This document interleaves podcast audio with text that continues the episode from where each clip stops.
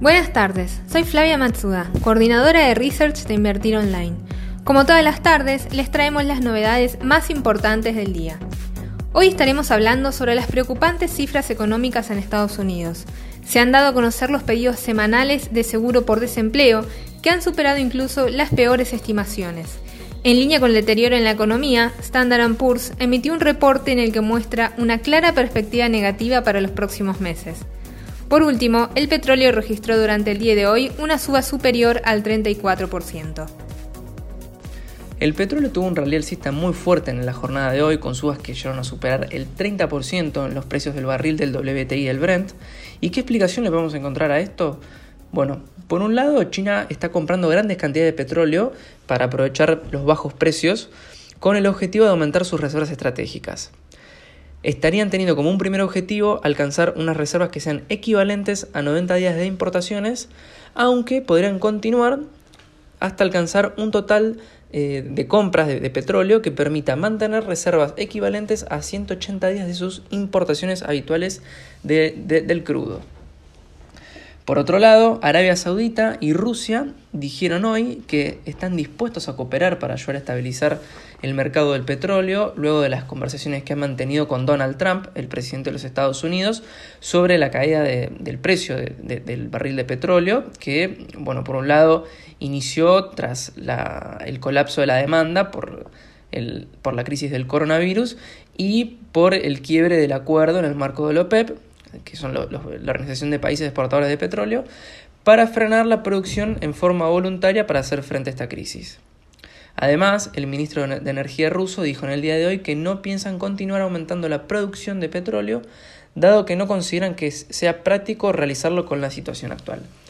De todas maneras, frente a esta gran suba, es importante ser prudentes, dado que eh, se espera que la situación empeore en las próximas semanas y que la demanda siga cayendo. La agencia calificadora Standard Poor's publicó un reporte sobre la economía de Estados Unidos en el que informa que todos los indicadores económicos del sector público se encuentran a la baja debido a la crisis del coronavirus. Esto podría concluir en una baja de la calidad crediticia y que el país caiga en una recesión que podría ser incluso peor que la crisis del 2008.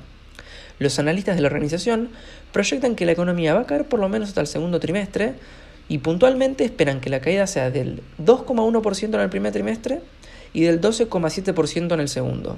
Y en el acumulado anual se encontraría en los mismos niveles que la recesión del 2008. Para mitad de año esperan que el desempleo alcance el 10,1%, lo que implicaría una pérdida de, de 10 millones de empleos y una caída del consumo del 13,2% entre abril y junio. En un escenario aún más negativo, esta crisis que se espera que excedería por mucho la del 2008, aunque señalan que esto va a depender de la evolución de la pandemia y la capacidad de recuperación de la economía. En Estados Unidos, más de 6.6 millones de personas solicitaron el subsidio por desempleo en la última semana. Se trata del doble que la semana anterior y marca un nuevo récord histórico para el país. El jueves de la semana pasada, 3.3 millones de personas habían solicitado esta asistencia frente a 282.000 de la semana anterior. Las medidas de contención decretadas frente a la pandemia del coronavirus por cada estado, en diversos grados de severidad, han obligado a muchas empresas a cerrar sus puertas o reducir drásticamente su actividad. Según datos provisorios del Departamento de Trabajo, el sector comercial y el de transporte son los que han perdido la mayor cantidad de empleos, centralmente hoteles, restaurantes, gimnasios y empresas del sector manufacturero. ¿Saben de cuándo era la marca más alta registrada hasta el momento de pedidos de subsidio? Bueno, la situación que está viviendo ahora Estados Unidos supera a las peores semanas de las crisis del 2008 y para acercarse lo más posible hay que remontarse a octubre de 1982, cuando el beneficio fue solicitado por 695.000 personas. Desde antes de la divulgación del informe, los analistas ya preveían un balance negativo, aunque mucho menor, las proyecciones estimaban unos 3 millones de solicitudes y las más pesimistas hasta unas 5 millones, mientras que las cifras registradas por el Departamento de Trabajo datan más de 10 millones de personas que ya solicitaron el subsidio. Esperamos tenerlos de nuevo en la próxima edición de este podcast.